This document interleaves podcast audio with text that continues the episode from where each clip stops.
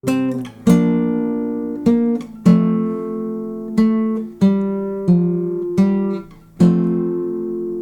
dieser Zeit befahl der Kaiser Augustus, dass alle Bewohner des römischen Reiches namentlich in Listen erfasst werden sollten. Eine solche Volkszählung hatte es noch nie gegeben. Sie wurde durchgeführt, als Quirinius Statthalter in Syrien war. Jeder musste in die Stadt gehen, aus der er stammte, um sich dort eintragen zu lassen. So beginnt die klassische Weihnachtserzählung nach Lukas. In diesem Evangelium findet man den meisten Stoff zum Thema Geburt Jesu. Lukas soll vermutlich ein Arzt gewesen sein und manche Quellen behaupten, dass er zumindest Maria, die Mutter Jesu, noch persönlich gekannt hat.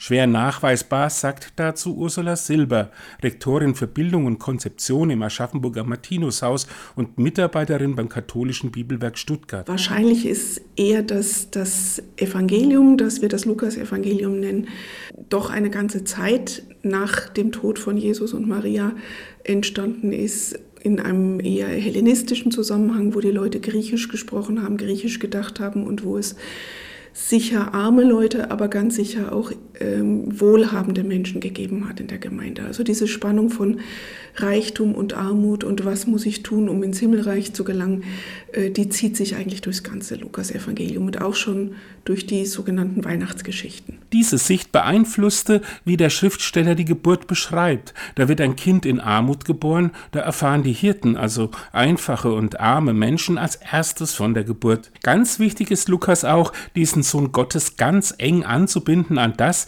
was aus dem Alten Testament schon bekannt war. Die Motive, die Zitate, die ähm, die Dinge, die er da erzählt, von diesem Kind, das geboren werden soll und das so wichtig für ihn und für die Menschen und für die, das ganze Universum sein soll, da sind ganz viele Anklänge eben äh, an die biblischen Bücher des Ersten Testaments. Und damit wird auch so eben so eine Kontinuität aufgezeigt. Von Anfang an ist dieser Jesus genau in der Spur Gottes mit den Menschen, wie sie schon von der Erschaffung der Welt praktisch war. Während die Querverweise ins Alte Testament sehr greifbar sind, wird es mit belegbaren historischen Fakten schwierig. Lukas kam es auf andere Dinge an, sagt die Theologin. Also er greift diese Weltgeschichte auf ähm, und die historischen Kontexte, aber er geht damit spielerisch um und benutzt sie auch, um zu zeigen, dass worauf es ankommt, ist eigentlich ganz was anderes.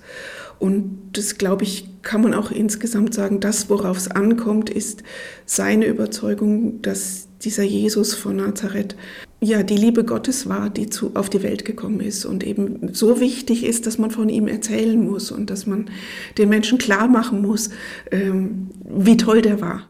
Deshalb findet man auch kein Geburtsdatum bei Lukas und Bethlehem gilt als Geburtsort des König David. Vielleicht der Grund, warum Lukas seine Erzählung von der Geburt Jesu dahin gelegt hat. Aufgewachsen ist er sicher woanders, in Nazareth, in Galiläa. Und das war das, was die Leute, seine Zeitgenossen von ihm wussten. Dass Lukas sagt, Bethlehem ist aber der Ort, wo alles anfing, das hat eher was mit dem Davidsstern, mit dem Aufleuchten des Davidslichts zu tun.